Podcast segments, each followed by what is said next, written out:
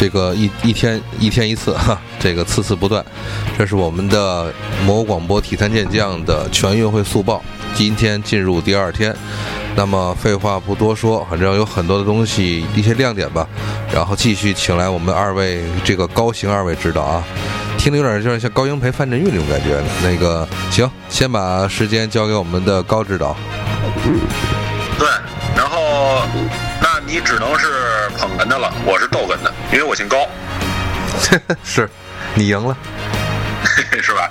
但是呢，先给呃，先给银河报一个阶段性的喜讯，并不可能。我们天津不是输了吗？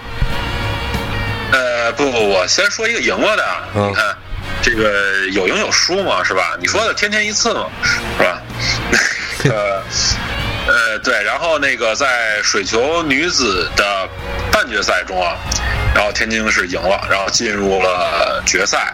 那么决赛的对手呢是上海队，起码进入决赛嘛，就有争夺这个金牌的这个机会。是的。然后呢，对，然后其实，呃，刚才说了那种，因为二十多个大项的这种比赛啊，主要聚焦的呢还是一些，呃，比如说就是比较瞩目的项目啊，你比如说现在正在进行的，应该也是北京跟天津的一个生生死战，乒乓球这个。乒乓球男子乒乓球的小组赛，对，我们刚才我一比三落后，看了一眼，呃，没有没有没有，一比二，一比二，一比二落后，但是我们马上就要一比三了，因为我们是马特对马马特对马龙，不可能过了马龙啊。对，然后其实像这种嗯全运会嘛，全国赛呃赛制的这种比赛，呃各个的国家队的成员都分散在各个的省会，嗯，那么呃一个主力肯定是有的，那么他们的帮手就很重要了。嗯，其实一开始我看了看这个天津队的这个阵容啊，我觉得那个因为郝帅。还在天津啊？我觉得，首先第一点，我不明白他为什么就是他的竞技状态只能打这个第三顺位了吗？就是因为他只你看他那个他只上一场嘛，就是五局三胜制比赛，他他只上中间的那一场，体能可能只能打那一场。对，谁上中间那一场，那就只能是在这种，比如派三个人出去，那他只能打一个一个场场次。那我还有点怀疑呢，结果他这一个场次也没有这个这个这个为天津队拿下一分，而且是关键的一分。还是关键一分，因为什么？就是咱们去，我想想应该是九五年的世锦赛吧，就是在天津的那回，对，还是九六年，我忘了，九五年吧，九五年。然后呢，正是因为那个丁松，就是第三第三场，嗯，对，关键的第第三场那会儿出奇制胜的，一个削球手嘛，对吧？瑞典人仿佛看到了一个外星人，呃，因为那个外星人脸上有有有有好多坑，对 对。月月球来的丁松，嗯，对，然后那年夏天我第一次去的天津，是吧？嗯，那会儿天津并并没有小虎。那年为了宣传，就是为了造势，我们学就是天津市请来了贝贝托的弟弟，呃，当时贝贝托的弟弟是全球的溜溜球冠军，曾经他弟弟曾经亲自到了我们班。然后，因为我画的一个宣传的世乒赛的一张宣传画上有巴西地图，然后巴西的国旗，他弟弟亲自走过去了，又跟指了指，问问这是谁画的，我说是我，然后他弟弟非常高兴，说说非常感谢你还记着，就是巴西这个国家，嗯。你跟你你应该 你应该用通过翻译跟他说，你说我不会忘记九四年的时候是巴乔一脚射飞了点球。对，但是我也不会忘记的是，就是就是看到射飞点球的时候，正是我疯狂的拼那个考中学的时候，就是我语英那个英语老师正给我补英语呢，然后他那边就是高兴的发，就是荷兰呃巴西打荷兰 报三比二那场最精彩那场，贝贝托不是摇起了他的这个双臂吗？对。嗯，对对对对，所以你看，也一说起来，有好多回忆，其实都在这个之间的长河中。贝贝托的那个是罗马里奥的那个那个凌空弹射嘛，然后贝贝托的一脚射门，然后再加上那个那叫什么四个字儿，那叫什么如尼奥尔还是谁？德尼尔森还是如如尼奥尔？三个人嘛，一人进了一个嘛，三前锋，正彻底把就是从那开始给荷兰摁摁下去了。到现在嘛？对，就摁回去了。嗯，明年世界杯年估计又悬了。没有他，没有他，看不到。有的，行，把这儿先把啊，不管是荷兰还是荷兰，先先撂到一边啊。然后那个 再再说一个有赢就有输的，是吧？说一个双输的这个比赛，嗯，就是在因为我一直喜欢看棒球，然后这两天，嗯，还确实挺高兴的。然后通过这个这个一个是电视信号，还有一个是咱们这个 CCTV 的客户端，嗯，然后我礼拜一看了一场垒球，嗯啊，礼拜二看了一场棒球，然后。特别是今天这场棒球的时候呢，上午天津，因为天津主场，他把所有的比赛基本上都安排到上午。嗯。啊，那么上午天津是意外，应该说意外的输给了上海，是上海二比一。啊，意外应该是个意外了。然后没想到呢，下午呢更大的意外就是北京在打四川的时候，呃，二比四也是输了。呃，这个棒球的比赛呢，其实现在就有六支球队，他打一个循环，嗯，然后两两的通过名次去争这个最后的那个。你比如说，如果是呃，就五场小组赛打完之后，那么头两名就会来争夺这个，就再打一场，头两名就再打一场，争夺这个冠亚军，嗯，然后依次类推，争三四，争五六，嗯。所以其实赛程挺紧的，因为什么？因为还有一个，多说一句，就是这个江苏队，就是他们是近些年来这个棒球在咱们虽然已经比较贫瘠的这种土地上，那么他们是崛起的第三支比较有实力的啊球队。其实之前是最呃最呃最开始第三名应该可能是上海队，应该是现在的上海上海有一点退步，那么江苏是大踏步的前进，所以对这个老牌的天津跟北京都有一定的威胁。江苏会不会是由高校培养出来的一批人呢？呃，他们不是高校，但是他们是年轻队员，嗯，他们年轻队员抓的特别好。对对对，一五年的时候，我去那当志愿者嘛，当志愿者就是看到一五年，你想两年以前了，嗯，就是你看他们这些那那个时候的他们那些球呃一一一一批队员，都是稚嫩的脸，嗯，大概听他们聊天什么的，都是十七呃十九左右。南京甲子园。两年以后呢，二十一正是。就是刚刚的希望之星的那么，然后到了二零二零年的，正好是当打之年的年一批人。对对对对对，其实，呃，就是天津跟北京也确实是近些年啊，新老交替比较缓慢，啊，比较缓慢，所以说。也需要新生力量，因为毕竟二零二零年在日本，然后他当然就通过他的这种运作嘛，就把这个棒垒球又又又又又让他重新回到了这个奥运会的这个大家庭里头啊。对，所以说，那你咱们这有人参，咱们咱们这种组织球队来参加比赛啊，对吧？这很重要。而且好。要要拿到一个合适的名次吧，反正。对对对为了以后发展，为了以后发展。零八年是最好成绩，对，零八年咱们赢了一场，对，赢的是台湾，啊，嗨，别别别，不叫，错了错了，叫叫叫中华台北，中华台北，中华台北，错，不是中华台北。啊，不是中国台北，哎，中华台北。好像又不太确定了，好像，挺微妙的，就是反复说了，不说了，微妙咱不沾，然后。再说一点，就是跟大家交代，就是昨天你们说了吗？就是那个录节目的时候，那个女排不正在打决赛吗？嗯，我以为正在打架呢。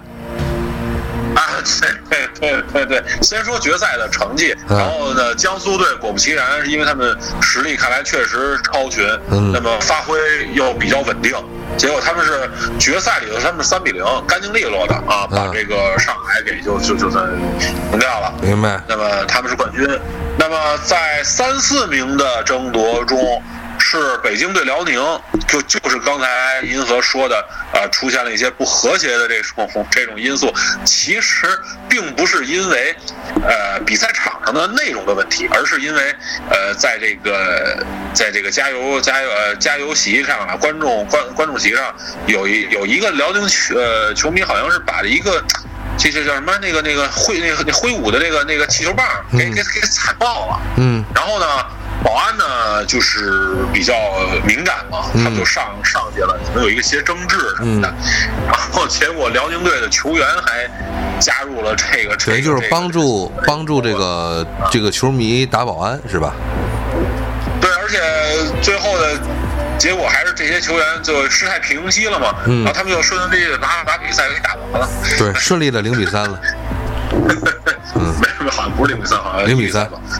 零比三是吧？零比三啊，反正干净利落的零比三干净利落。北京队拿到第三，其实是一件挺应该来讲叫已经挺意外的事了。进前四的话特，别是应该是嗯你想想，如果说按照正常排的话，天津占一个，江苏占一个，上海占一个，然后另外一个就北京去争这个第四。辽宁，辽宁，不过我我其实我觉得辽宁这次没打好，嗯呃，对，然后呃，更多的其实我觉得来自球员个人，就是曾春磊啊，北京队的曾春磊，嗯等于通过这一届比赛的表现，又回到了这个郎平的视野中，嗯啊，他已经又重新进入这个女排的这个大名单了。我个人不是曾经表示过吗？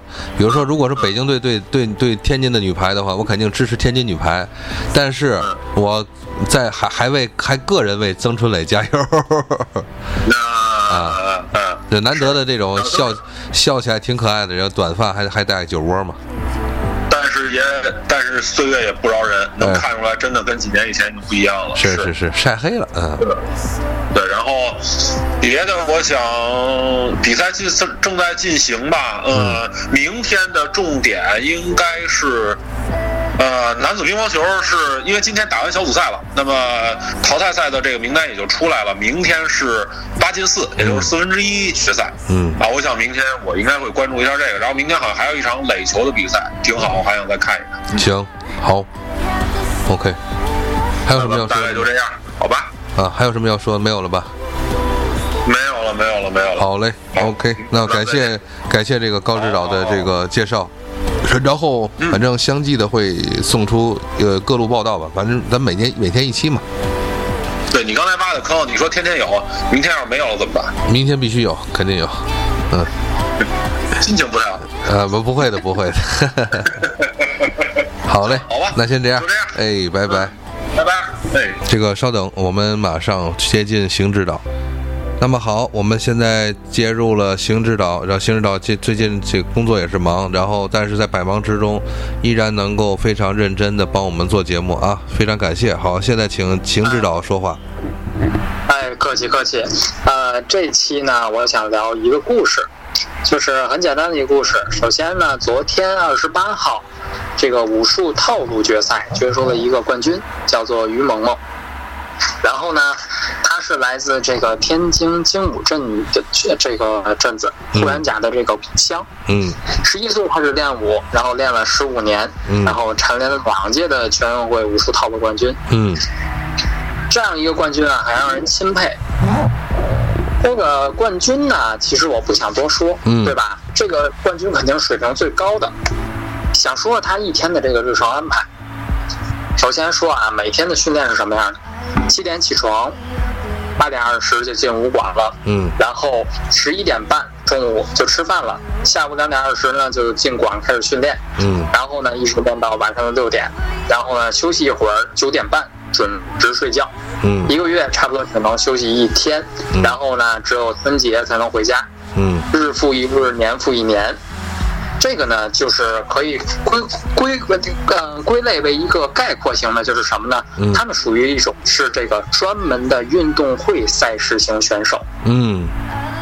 对，而且他们这个还和奥运会，我们在奥运会的项目，我们还可以去更高的平台。嗯但武术啊，还有一些，比如说我们说轮滑呀，嗯还有我们昨天提到这种广场舞，可能就没法进入我们的奥运会，暂时进入不了。嗯他们这种可能就是作为一个全运会的一个项目，或者说种赛事型的项目的存在。嗯这种项目，这种选手呢，跟我们日常就是主流的这种，比如说职业的大型运动体育选手还是有区别的。嗯好，可以说说啊，区别在哪？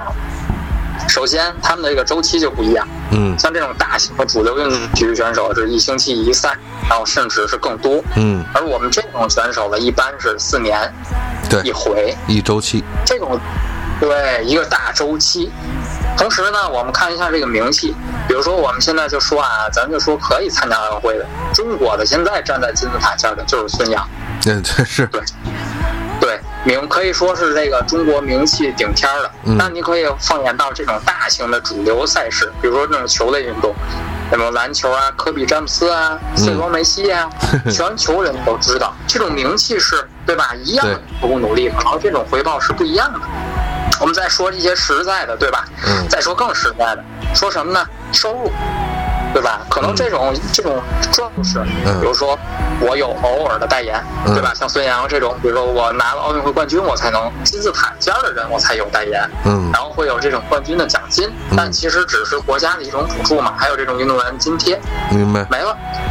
像这种职业运动员呢，可能我们一年就是。啊，非常非常多的代言，然后俱乐部会使用他们肖像权，然后付天价的这种工资，对吧？各国去去做活动，都会有这种，都会有这种各种各样的利润。嗯，我们可以前些日子这个 C 罗还透露，就说自己有两亿欧。嗯，现在的资产就是简直是天上地下呀。嗯，是。另外一个更好，对，这是一方面。另外一个更更可怕的事情是什么呢？这个职业运动员，就是说我们的大型球类赛事，就是可以允许状态起伏。比如说我今天受伤了，没关系，我养伤养好了。对，我这个赛季踢不了，我下赛季还能踢。对，对吧？老子，但这种大赛型选手呢，真的没有什么机会。四年就这一回，你要这回没了，你可能年龄大了都没有机会了。嗯，咱们说一个大家都知道的刘翔，嗯，对吧？不偏不倚，零八年奥运会的时候伤了跟腱。你说，你说这个是多大的打击？全运会也是。我上一个周期好，然后我中间又一直刻苦训练，没想到我可能阴错阳差，我就赛前拉伤了，我这个全运会可能就没机会了。嗯，所以说于萌萌这样的还是就是一个是自身的努力，另外一个还有一个天时的存在。是，对，所以说通过这些对比，我想说的是，就是。这些从事这种专业型大赛的选手，其实对于一个现实从工地上角度来说，他并没有那么多的这个咱说的这种金钱啊或者名气上的动力，真正的就是这种热爱去驱使，我爱这个体育运动，然后才去一种信念做这项从事这个运动的，对，有一种信念。所以呢，就是聊到最后，我就特别呼吁大家啊，嗯，前前昨天一直聊的是这个热门的赛事，但我希望呢，有机会大家去现场去看一下这些冷门的赛事，去给他们现场去加加油。嗯，这种赛事呢，其实大家可以观察到，差的不是水平，缺的是观众。嗯，对，对，我们要他们。也不是说是去推广，我们他们给他们一些掌声，嗯，给他们一些应有的回报，嗯，对，这就是我今天想聊的啊。是那个邢指导先别关啊，我现在正好顺着这个，刚把我刚才想的赶紧说了。今天同样收到了一个消息，就是霍元甲的玄孙女叫霍静饶还是叫霍静瑶？我我我记得可能不太清楚啊。就是今天也是拿到了一个，就是一个也群众组的一个比赛的一个冠军。呃，然然后且特别特别有意思的是，这个是妹妹还是姐姐，我不知道。